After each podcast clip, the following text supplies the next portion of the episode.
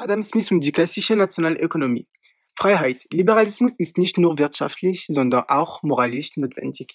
Jeder Einzelne wird durch die Äußerung seines individuellen Willens zum allgemeinen Voll beitragen. Dies ist die Theorie der unsichtbaren Hand. Nach dieser Theorie ist es nicht das Vollwollen des Bäckers oder der, des Metzgers, von wir dem unsere Essen erwarten, sondern ihr Egoismus.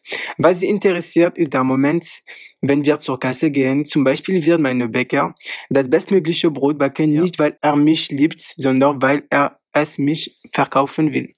Gerade weil er sein eigenes egoistisches Interesse verfolgt, wird er sich für meine Bedürfnisse und das Preis-Leistung-Verhältnis seiner Produkte interessieren. Das ist bei jedem Unternehmen leider so. Jeder wird versuchen, das Qualität-Preis-Verhältnis seiner Produkte zu maximieren, um seinen Umsatz und seine Margen zu steigern. Keine Wirtschaftsführer wird an der Vollstand seines Landes denken. Der Unternehmenleiter wird aber als aus eigenem Interesse und Reichtum seines Landes vermehrt er wird also von einer unsichtbaren Hand geführt, um einen Zweck zu erreichen, der nicht in seine Überlegung einfließt. Indem der Unternehmer sein persönliches Interesse sucht, trägt er zum Gemeinwohl bei. Zusammenfassend lässt sich sagen, dass Adam Smith frei und frei handelt. Mein Bäcker wird das bestmögliche Brot backen, wenn er in einen Wettbewerb gestellt wird. Wenn er der Einzige ist, der Brot erstellt, kann sein Preis und seine Qualität leiden, weil er sicher ist, mehr seine Produkte zu verkaufen. Es liegt daher im Interesse des Staates, den Wettbewerb zu fördern, der zu freiem Handel führt. Immanuel Kant wurde am 22. April 1724 in Königsberg, Preußen geboren. Er war ein deutscher Philosoph und Aufklärer. Mit seinen Werken klärte er die Menschheit mit seinem Wissen auf. Sein Werk Kritik zur Vernunft löste einen Wendepunkt in der Philosophie aus. Ebenfalls war es der Beginn der modernen Philosophie. Seine neu erschaffene Philosophie regt die Menschen zum Denken an und es entstand Diskussionsbedarf bis ins 21. Jahrhundert. Doch was ist jetzt eigentlich Kritik zur Vernunft? Immanuel Kant unterrichtete zum Beispiel Moralphilosophie oder Naturrechte, besonders Metaphysik, welche den Ursprung jenseits der, der Physik hat. Sie beschäftigt sich mit dem Übernatürlichen, zum Beispiel Auren oder Leben nach dem Tod. In seinem Werk wird die Erkennungstheorie behandelt, welche sich mit vier Fragen beschäftigt. Was kann ich wissen? Was ist der Mensch? Was darf ich hoffen? Und was soll ich tun? Er schreibt darüber, dass jeder Mensch seine Verantwortung selbst übernehmen kann, selbst handeln und sich nicht von einer bereits vorhandenen Anleitung beeinflussen lassen. Die Fähigkeit, mit ihrer Vernunft zwischen Recht und Unrecht zu unterscheiden, ist allen Menschen angeboren. Dies ist ein berühmtes Zitat von Immanuel Kant, das nochmals unterstreicht, dass jede Vernunft in sich trägt. Strenggläubige Menschen, die besonders von der Kirche geleitet wurden, fanden seine Werke herabwürdigend. Der Vatikan verbot sogar seine Bücher. Kant jedoch vermehrte seine Werke. Bis heute ist er ein geschätzter Aufklärer, der die Vernunft ins Leben gebracht hat. Begriff der Aufklärung. Aufklärung ist nicht das, was alle nun denken. Es ist eine Zeitspanne im 18. Jahrhundert. Es geht um die geistige Aufklärung. Die Gelehrten und die Künstler entdecken die Welt neu. Die Wissenschaft entsteht und Humanisten wollen die Menschen erziehen und bilden. Die Menschen begannen nicht einfach alles hinzunehmen, sondern denken nun rationaler und fragen sich, warum es so ist, wie es ist. Es kam dann mehr hervor, dass man nicht alles blind glauben sollte, was der König, Lehrer etc. sagt, und man sollte selber denken und wollte Beweise sehen. Natürlich ist es bequem zu machen, was einem gesagt wird, aber ist es auch richtig? Dann kamen die Menschenrechte. Es wurde gesagt, dass keiner die Oberhand da haben darf und dass jeder Mensch frei geboren wird. Jeder Mensch bekommt die Rechte auf Leben, Freiheit und Eigentum. Der Herrscher darf regieren, aber keine Gesetze machen. Die Gesetze machen eine kleine Gruppe von Leuten. Wenn es Streit gibt, kommt es vor Gericht. Dies nennt man die drei Gewalten. Regierung, ausführende Gewalt, Exekutiv, Parlament, gesetzgebende Gewalt, Legislativ, Gericht, richterliche Gewalt, Judikativ. Mit der Glaubensfreiheit kam auch mehr Toleranz in die Gesellschaft. Es ging nicht mehr darum, an was man glaubte, sondern darum, dass das Gesetz eingehalten wird. Also sind der Staat und die Vernunft wichtiger als der Glaube. Dass die Religion immer weniger Einfluss hat, nennt man Säkularisierung. Idee der Aufklärung Freiheit, Gleichheit, Brüderlichkeit. Fidel Castro und Che Guevara waren zwei Revolutionäre, die 1959 Kuba eroberten. Vor der Eroberung Kubas hatten sie auch schon zwei andere Putschversuche, die aber schief liefen. Dabei sind viele ihrer Leute gestorben oder wurden verhaftet. Fidel Castro und Che Guevara wurden auch verhaftet, kamen dann aber wieder frei und haben Kuba erobert. Die Regentschaft von Kuba war sehr streng unter der Leitung von Fidel Castro. Andersdenkende Menschen wie Schwule, Lesben oder anders sexuell orientierte Menschen verschwanden. Es sind auch sehr viele andere Leute verschwunden. Und da meint man es Zehntausende von Menschen. Die Regentschaft ging ungefähr 50 Jahre lang. In den 50 Jahren hatten sie sehr viele Probleme. Zum Beispiel, sie hatten sehr viel Ärger mit der USA. Die USA wollte Fidel Castro auch mehrfach umbringen, sehr viele ähm, Anschlagversuche gegen Fidel Castro oder einfach, sie wollten ihn ermorden oder wirtschaftlich ruinieren. So hatten sie auch eine Weile die Wirtschaft mit Kuba komplett abgebrochen, damit das Land einfach nicht weiter sich entwickeln kann und sie Probleme bekommen. Dadurch wurde auch für eine Weile die Essensration rationiert und das Land hatte einfach wirtschaftlich sehr viele Mühe und mussten immer ein anderes Land haben, das sie unterstützt. Sie hatten sehr viele Länder, die sie unterstützt haben, haben sich aber schlussendlich mit so gut wie allen verstritten und hatten überall schlussendlich Probleme. Darwinismus Im 19. Jahrhundert lebte der Hobbyforscher Charles Darwin. Er experimentierte für sein Leben gern. Besonders interessierten ihn aber Tiere. Er machte eine Weltumsegelung, auf der er sehr viel die Tiere, ihr Verhalten und die Umgebung beobachtete. So fing er an, über die Tiere zu forschen. Er fand heraus, dass sich Tiere über Jahre ihrer Umgebung anpassen und nur die überleben, die die besten Voraussetzungen haben, also natürliche Selektion oder Kampf ums Dasein. Auch stellte er die These auf, dass der Mensch vom Affen abstammt. Diese neue Anschauung der Welt schockte viele Menschen Europas, da es bis anhin nur die biblische Entstehungsgeschichte gab. So kam es zu einer Spaltung im Glauben, welche zu einem ewigen Streit der Kirche und der Wissenschaft führt. Diese These der natürlichen Selektion wurde jedoch irgendwann von dem Menschen bewusst gesteuert, zum Beispiel in der Zucht von Tieren. Die Theorie wurde auch komplett missbraucht, indem man Menschen, die nicht dem rassistischen Norm entsprechen, kaltblütig töten ließ. Dies waren zum Beispiel kranke, psychisch belastete oder behinderte Menschen, aber auch Menschen, die einen anderen Lebensstil oder eine andere Lebensart haben, wie die Juden oder die Romas. Ich denke, also bin ich. Descartes ist ein französischer Philosoph und Mathematiker des 17. Jahrhunderts. Er sucht nach einer philosophischen Grundlage, die absolut sicher war, von der er alles Wissen ableiten könnte. Er wird eine Primarwahrheit suchen, die niemand anzweifeln kann, um bestimmt Schlussfolgerungen zu erhalten. In dem Sinn, er wird an allem zweifeln. Er wird sich im hyperbolischen Zweifel üben und zu dem Schluss kommen, dass unsere Sinneserfahrungen uns tauschen. Dann wird er das Argument des bösen Genie benutzen ob Gott böse war und mich mit Absicht getauscht hat. Gab es noch eine Wahrheit, die ich nicht anzweifeln könnte? Um diese Primarwahrheit zu finden, studiert Descartes dann das Argument des Philosophen Augustin von Hippolyte. Wenn ich falsch liege, bin ich. Er wird den gleichen, gleichen Ansatz wählen und sagen, cogito ergo sum. Ich denke, also bin ich. Sie ist also die erste Wahrheit, von der aus er die Philosophie zu umbauen kann, da sie zu Gewissheiten führt.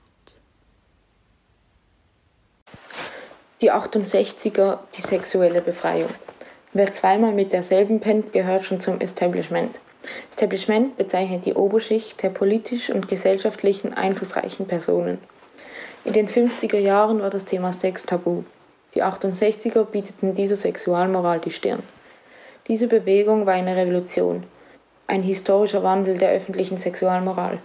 Man wollte mehr Toleranz und Akzeptanz schaffen für sexuelle Bedürfnisse und sexuelle Orientierung.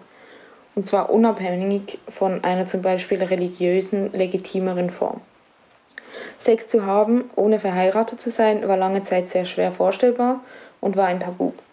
Erst durch die 68er-Bewegung änderte sich dies. Sie begann in den USA mit der Bürgerrechtsbewegung der Afroamerikaner, ging weiter mit den Protesten gegen den Vietnamkrieg. Generell wurden einfach in vielen Staaten der Welt Bewegungen gestartet. Zum Beispiel protestierten die äh, westdeutschen Studenten für Sexualität und auch in Frankreich, Italien, Japan und so weiter wurde protestiert. Zusammengefasst ging es also darum, dass in vielen Ländern gleichzeitig Proteste stattfanden. Trotz den verschiedenen Protestgründen waren sie miteinander verbunden. Menschen protestierten für andere, also wie zum Beispiel die Deutschen gegen den Vietnamkrieg, obwohl der Krieg weit weg war und die Deutschen nicht direkt betraf. Alt-Right, Reichsbürger, Orban und die PIS. Die Alt-Right-Bewegung bedeutet alternative Rechte und ist eine rechtsextreme Sammelbewegung aus den USA. Der Begriff wurde erstmals im Jahr 2008 vom amerikanischen Politiker Richard Spencer verwendet Aspekte der Alt-Right-Bewegung sind unter anderem White Supremacy, also weiße Vorherrschaft, Neonazismus, Antisemitismus und Islamfeindlichkeit. Sie sprechen außerdem gegen politische Korrektheit, Feminismus und Einwanderung. Reichsbürgerbewegung in Deutschland hat eine Ähnlichkeit. Sie vertreten die Ablehnung der Bundesrepublik Deutschlands, der Demokratie, haben Aspekte des Antisemitismus und Rassismus und sie leugnen den Holocaust. Sie sind der Meinung, dass das Deutsche Reich von 1945 statt der Bundesrepublik fortbesteht.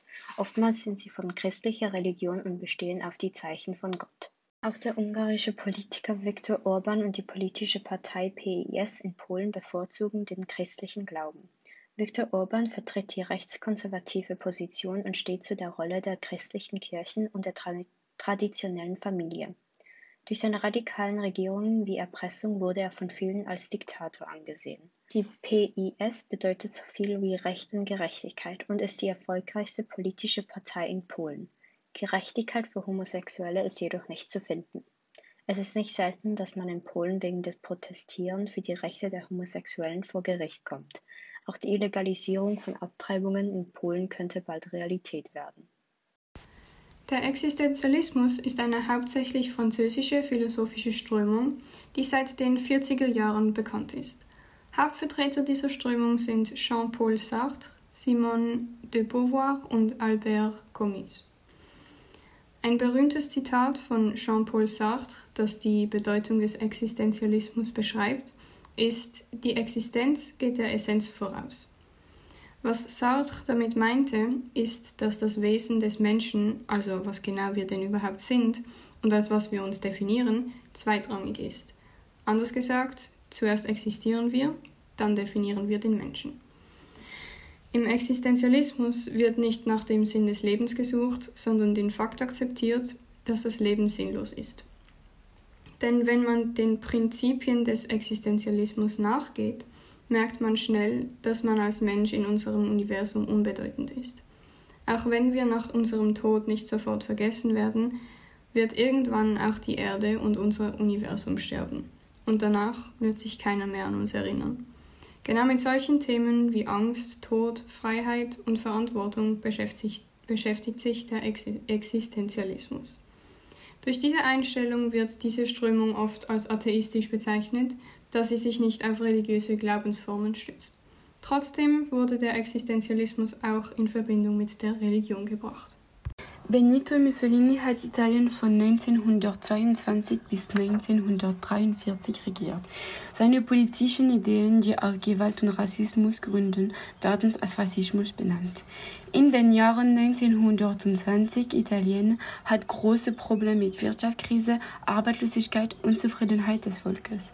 Im März 1919 Mussolini kreiert die italienische Faschisten. Im Jahr 1922 zählte mehr als 720.000 Mitglieder. Mussolini ist bekannt als der Duce, der Führer. Er wollte die Macht übernehmen. Er versammelte tausend von Faschisten Anhänger in Rom zu einer großen Demonstration am 28. Oktober 1922. Dies war der Marsch auf Rom an der Macht errichtet eine Diktatur. Alle Gegner werden im Gefängnis gehalten, eine spezielle Polizei wird ge geschaffen. Er führte sein Land im Juni 1940 in den Zweiten Weltkrieg, Weltkrieg mit Hitler. In 1943 vertrauen die anderen Führer der Faschistenpartei Mussolini nicht mehr. Hitler zog nach Salo in Norditalien und im Mai 1945 wurde die Nazi vertrieben. Mussolini versuchte, als deutscher Soldat in die Schweiz zu kommen. Er wurde im April erkannt und verhaftet. Zwei Tage später wurde er getötet. Die Gaia-Hypothese besagt, dass man die Erde mit einem Lebewesen vergleichen bzw. sie als ein solches betrachten könne, da sie Bedingungen schafft und erhält, die nicht nur Leben, sondern auch Evolution komplexer Organismen ermöglicht. Der Name Gaia stammt aus der griechischen Mythologie und bezeichnet die Gottheit der Erde. Die Gaia-Hypothese wurde von der Mikrobiologin Lynn Margulis und dem Chemiker, Biophysiker, Mediziner James Lovelock Mitte der 1970er Jahre entwickelt. Einige Wissenschaftler haben inzwischen auch eine Gegenthese formuliert, in der sie die Biosphäre eher als Medea, eine literaturgeschichtliche Titelheldin, welche selbstzerstörerische Züge hatte, beschrieben, da sie in bestimmten Fällen auch selbstzerstörerisch sein kann. Noch zum Umweltbewusstsein. Insgesamt ist festzuhalten, dass die Abhängigkeit von der Umwelt immer mehr abgenommen hat. Auch die Beziehung zur Natur hat sich gewandelt. Ein Umweltbewusstsein hat im Laufe der Zeit ab und wieder zugenommen. Auch der Umweltschutz war verschieden wichtig. In Zukunft wird wahrscheinlich um das Umweltbewusstsein langsam weiter annehmen, auch der Umweltschutz wird langsam weiter ausgebaut. Die Beziehungen zur Natur sind, sind individuell unterschiedlich. Zudem unterscheidet sie sich von Land zu Land. Global wird das Thema jedoch deutlich wichtiger. Eine der ersten Umweltorganisationen war das WWF. Sie wurde 1961 gegründet. Die Grüne Partei der Schweiz sogar erst 1971 gegründet. Hannah Arendt und Eichmann in Jerusalem. Hannah Arendt, geboren in Hannover, arbeitete in New York bei dem Magazin The New Yorker. Für dieses Magazin arbeitete sie auch im Jahr 1961, als sie nach Jerusalem reiste. Dort besuchte sie den Eichmann-Prozess als Journalistin. Zwei Jahre später, also 1963, brachte sie ihr Buch Eichmann in Jerusalem heraus welches bis heute zu den meistdiskutierten Werken über die NS-Zeit ist. Die NS-Zeit, Zeit des Nationalsozialismus, ist die Zeit von Adolf Hitler. Während des Nationalsozialismus ist Adolf Eichmann als Referatsleiter für den Abtransport der Juden in die Vernichtungslager verantwortlich. Hannah Arendt pflegte oft zu sagen, das Beunruhigende an der Person Eichmanns war doch gerade, dass er war wie viele und dass diese vielen weder pervers noch sadistisch, sondern schrecklich und erschreckend normal waren und sind. Dies war nicht die einzige Aussage von ihr. Ihre Aussagen und ihr Buch lösten eine große Kontroverse aus. Der Prozess ging nach neunmonatigen Ermittlungen zu Ende. Eichmann wurde zum Tode verurteilt.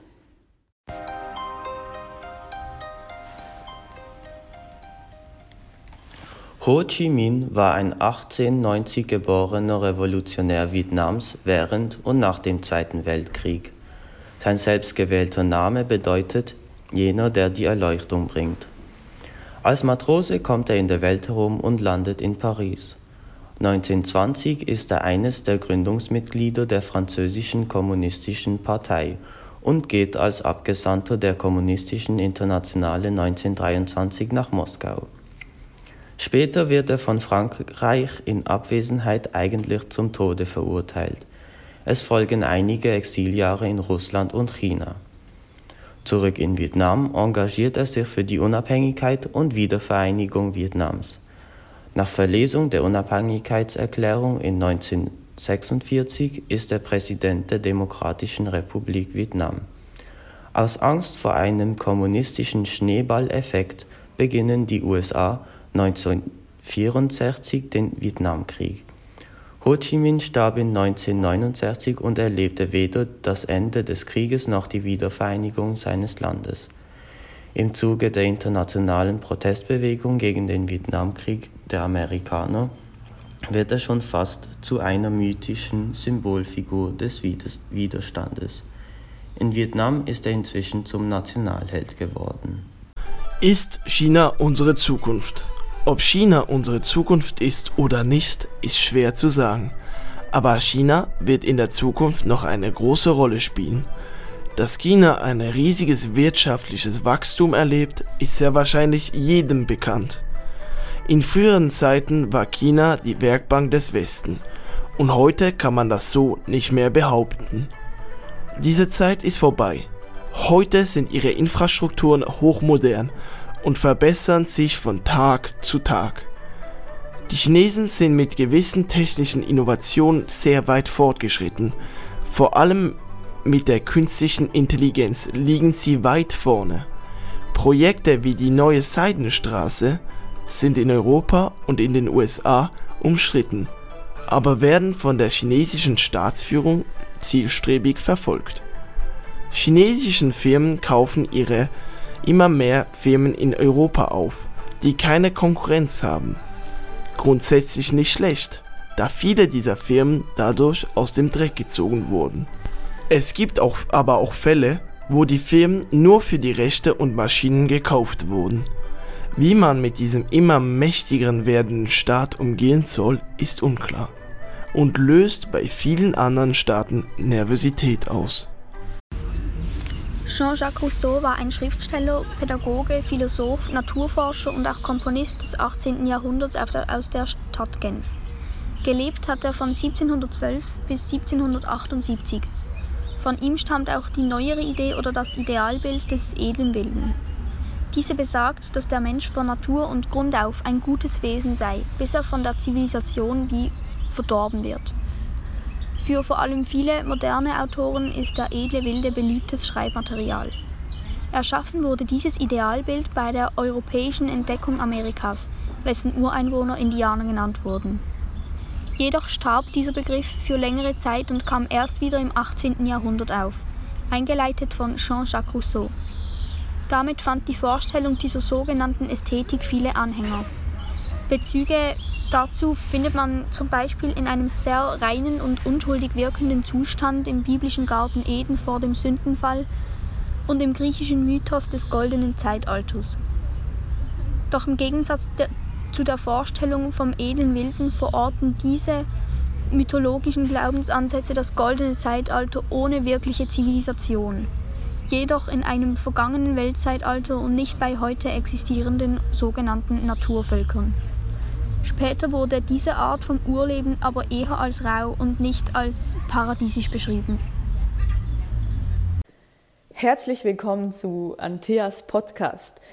Heute beschäftigen wir uns mit dem Thema John Locke und das Naturrecht.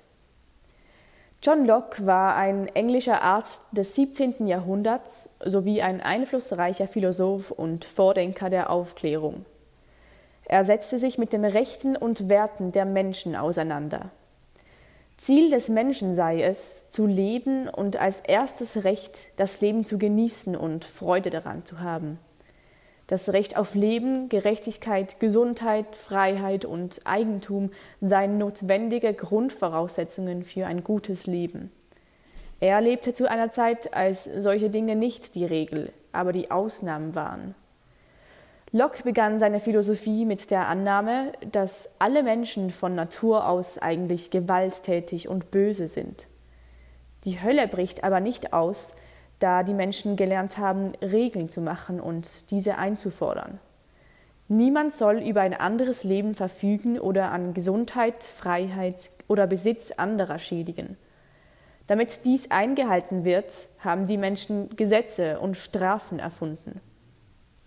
Locke sah die Natur als von Gott geschaffene Wirklichkeit. Gott gab den Menschen die Vernunft und mit ihr ein Gesetz, das nichts anderes enthalten kann, als was die eigene Vernunft hervorbringt. Das kommunistische Manifest und das Kapital. Ein Zitat von Karl Marx. Der Kommunismus ist für uns nicht ein Zustand, der hergestellt werden soll, sondern ein Ideal, wonach sich die Wirklichkeit zu richten haben wird. Das Kommunistische Manifest wurde 1848 in London von Karl Marx und Friedrich Engels als Buch veröffentlicht. Der Inhalt des Buches besteht aus der Wirkung der Arbeiterbewegung und ist ein politisches Programm gegen die Unterdrückung und Ausbeutung. Auch enthält das Manifest die Grundlagen sowie auch die Grundlagenpositionen der Marxismustheorie und ist eines der vielen Grundlagen für den politischen Kampf von vielen sozialistischen sowie auch kommunistischen Arbeiterparteien. Und es wurde in die meisten Weltsprachen übersetzt. Deutsch, Französisch, Niederländisch und so weiter. Das Kapital. Es ist ebenfalls ein Buch. Es wurde von Karl Marx vor über 150 Jahren verfasst. Karl Marx starb 1883. Der Inhalt dieses Buches befasst sich mit der Kritik der politischen Ökonomie, wonach sich auch die heutige Wirtschaft danach richtet. Vor genau um die fünf Jahre befasste sich nochmal ein Wirtschaftsmittelmann mit diesem Thema und sagte, Marx hätte ein Leck im Hirn gehabt. Nachlesen ist es auf DV News. Lesbian, Gay, Bi, Trans, Queer, kurz LGBTQ. Sie existieren auf der ganzen Welt und kämpfen jeden Tag für ihre Rechte. An manchen Orten vergeblich, an anderen wiederum erfolgreich, wie in Kanada. Kanada ist nicht nur berühmt für seine unglaublich schöne Natur, nein, sondern auch für seine Offenheit und Toleranz. 1967 wurde Homosexualität in Kanada legalisiert. 2005 wird die Ehe für alle eingeführt und heute existieren dort sogar Gesetze, an die wir selbst vielleicht nicht einmal gedacht hätten. Zum Beispiel ist es in Ontario möglich, sein gewähltes Geschlecht in der Geburtsurkunde anzupassen, sogar wenn man sich zuvor nicht unter das Messer gelegt hat. Auch gilt ein Strafgesetz, das verbietet, Menschen aufgrund ihrer Sexualität anders zu behandeln. Selbst die Nationalhymne wurde 2017 geschlechterneutral angepasst. Somit heißt es heute nicht mehr True Patriots in all thy sons command, sondern in all of us command. Auch der kanadische Premierminister Justin Trudeau setzt sich extrem für die Gleichberechtigung aller ein. Es gibt unzählige Bilder von ihm, wie er an den Märschen der Gay Pride teilnimmt. Auch in einem Interview äußert er sich gegenüber einer Journalistin und erklärt ihr höflich, wie man sich geschlechtsneutral ausdrücken kann, indem man zum Beispiel nicht Mankind, sondern Peoplekind verwendet. Wie dem auch sei, ich denke, wir können uns hier alle ein Beispiel nehmen. Maoismus Maoismus ist eine erweiterte und abgeänderte Form von Marxismus. Das bedeutet, dass Maoismus eine Form von Kommunismus ist, jedoch wurde diese mit der Ideologie von Mao Zedong erweitert. Mao war fest davon überzeugt, dass zuerst alle alte Kultur zerstört werden muss, bevor man China in einen progressiven Staat umwandeln kann. Um Maoismus zu verstehen, muss man erstmal die Geschichte Chinas kennen. China wurde viele Jahre lang von außenstehenden Mächten beherrscht. Deshalb entstand in China die Idee, dass durch die Tradition China verweichlicht und schwach war. Also entschied sich Mao zu der kulturellen Revolution.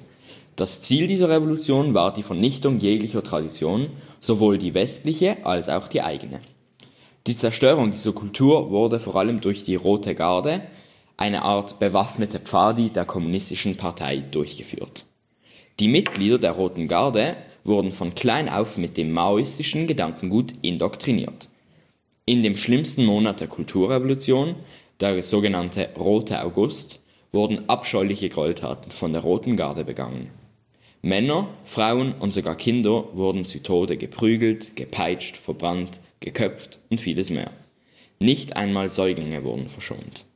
Was besonders schockierend daran ist, ist, dass diese Rote Garde zum großen Teil aus Kinder und jungen Erwachsenen bestand. Karl Marx wurde zum Sohn eines Anwalts geboren 1818. Er war Philosoph und Gesellschaftskritiker. Aufgrund, auf Wunsch seines Vaters begann er das Jurastudium in Bonn. Er, war, er, besuchte philosophische und literarische Vorlesungen und verliebte sich in die Johanna Westphalen. Sie konnten aber nicht zusammen sein, hielt sie jedoch nicht ab, sich heimlich zu verloben und zu heiraten.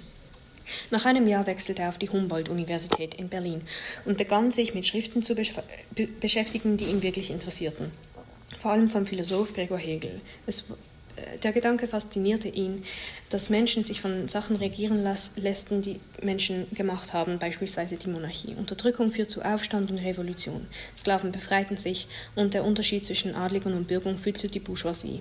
Er ging ein Jahr später nach Paris und lernte dort Friedrich Engels kennenlernen und sie schließten schlussendlich eine Freundschaft. Somit veröffentlichten sie 1848 die Manifestation der Kommunistischen Partei. Die Arbeiter verlangten Freiheit, wird aber ganz schnell wieder abgeschlossen und wird wieder zu der alten ähm, Art zurückgesetzt. Marx lebte mit seiner Familie in Exil in London und sein Freund hilft ihm, über Wasser zu halten. Es geht bergauf nach dem. 15 Jahre später vollendete er das Kapital. Äh, die Arbeitsbedingungen verbesserten sich und als seine Frau stirbt, starb er auch kurz danach. Das ist das Leben von Karl Marx. Marxismus. Karl Marx, geboren am 5. Mai 1818, ist ein deutscher Philosoph, der der Gründer des Marxismus ist, welcher der Grundstein für den Kommunismus und Sozialismus baut. Die Idee dahinter ist, dass sich eine klassenlose Gesellschaft bilden soll.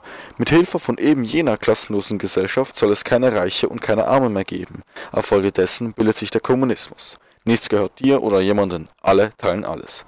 Als eine positive Idee bildete sich aber mehr Hass und Krieg als Glück und Frieden. Der Marxismus wurde von Karl Marx und Friedrich Engels erstmalig im Jahre 1841 veröffentlicht, wurde jedoch zwei Jahre später im Jahre 1843 wegen seiner oppositionellen Haltung verboten. Dies heißt so viel wie, dass es gegen das damalige Prinzip der Herrschaft ging. Genug Vorgeschichte vom 19. Jahrhundert, wie sieht es denn heutzutage aus? Man findet man findet jene Idee und Lebenseinstellung von Karl Marx und Friedrich Engels in Filmen wieder. Es ist ein Thema, das immer noch zwei Jahrhunderte später modern und in aller Munde ist. Eines der größten Länder der Welt, China, ist größtenteils kommunistisch. Der Marxismus lebt immer noch weiter und wird wahrscheinlich auch nie aufhören zu leben.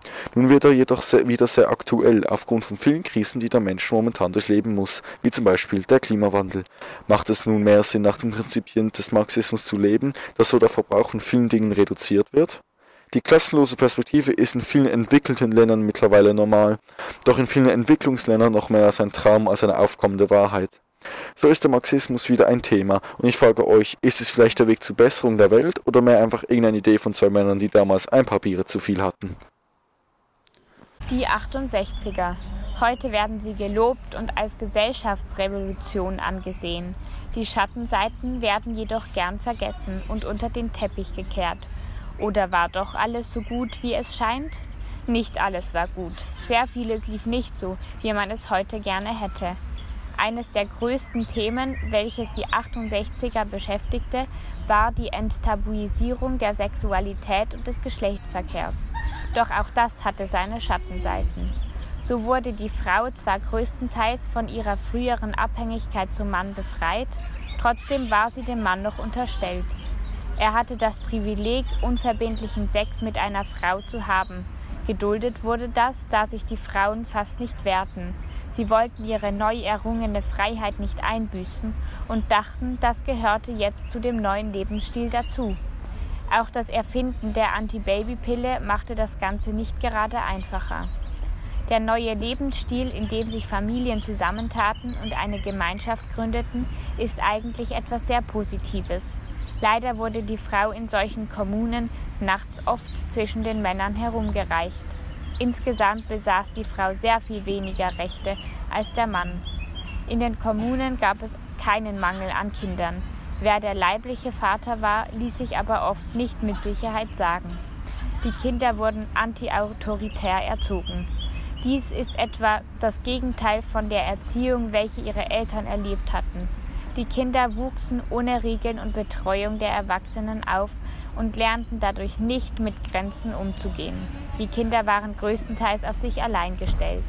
Sie sollten zu selbstständigen und freien Erwachsenen heranwachsen. Die Eltern interessierten sich mehr für ihren Joint und ihre Freiheit. Aber natürlich war das nicht überall der Fall. Man sollte diese Seite nur nicht vergessen. Stalinismus.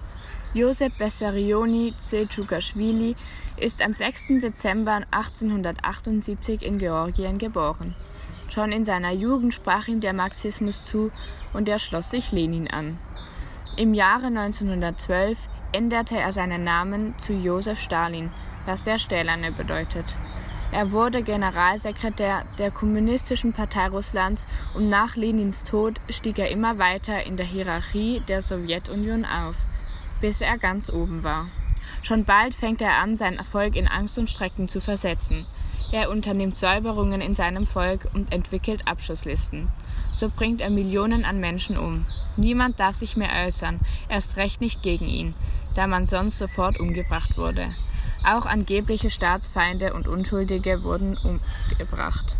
Niemand ist sich seinem Leben mehr sicher. Es kann plötzlich durch sein Kommando beendet werden. Im Zweiten Weltkrieg dringt er mit seiner Roten Armee bis nach Berlin vor und gewinnt schlussendlich gegen Hitler.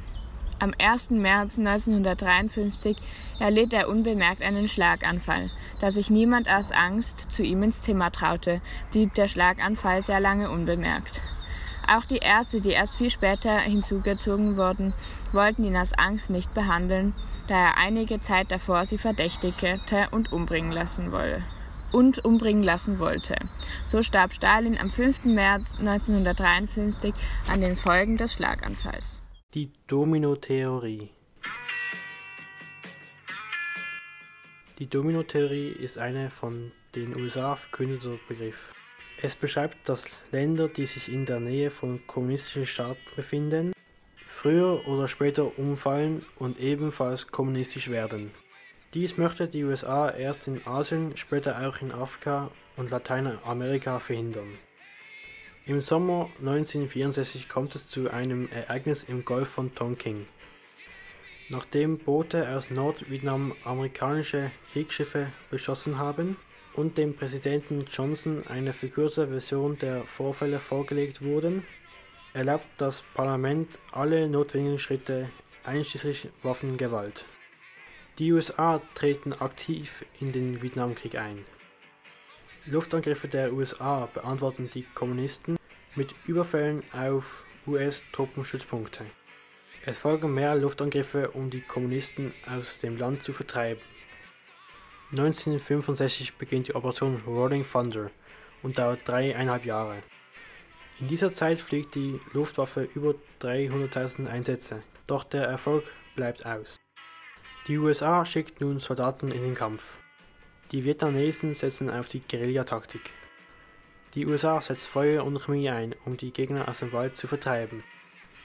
1996 wird Nixon gewählt. Er weitet den Krieg aus und lässt noch mehr Bomben abwerfen. Tech-Kapitalismus. Ein Begriff, der beim ersten Mal hören vertraut tönt, aber doch sehr kompliziert ist. Schauen wir zuerst auf den Kapitalismus. Beim Kapitalismus steht die Gewinnmaximierung im Vordergrund. Das Kapital, Maschinen oder Geld, ist in privatem Besitz. Die Eigentümer, die Kapitalisten, werden somit immer reicher, während die Arbeiter teilweise sogar ausgebeutet werden. Schauen wir uns die Technologiewelt an. So sieht man schnell, dass dieses System dort sehr oft zutrifft, teilweise auch in veränderter oder optimierter Form. Apple, eines der wertvollsten Unternehmen, macht Milliarden Gewinne. Das ganze Unternehmen befindet sich auch in privater Hand. Teilweise werden auch Arbeitskräfte ausgebeutet. Bedenke den Akku. Auch Gewinnmaximierung ist großgeschrieben. Die neuen iPhones kommen neu ohne Stecker. Dieser kostet 25 Franken extra. Bei 200 Millionen verkauften iPhones macht das ca. 5 Milliarden zusätzlich. Doch der Tech-Kapitalismus hat auch eine gute Seite. Startups haben, solange sie innovativ sind, ein fast unbegrenztes Kapital. Werden sie jedoch zur Gefahr von Google oder Apple, wird es systematisch vernichtet. Diesen Unternehmen kann man auch fast nicht mehr aus dem Weg gehen. Sie gehören zu unserem Leben und werden sicher auch unsere Zukunft noch weiter prägen. Dies war ein Podcast von Dimitri Meyer, geschrieben auf einem Mac mit einem Google-Programm, aufgenommen mit einem neuen iPhone.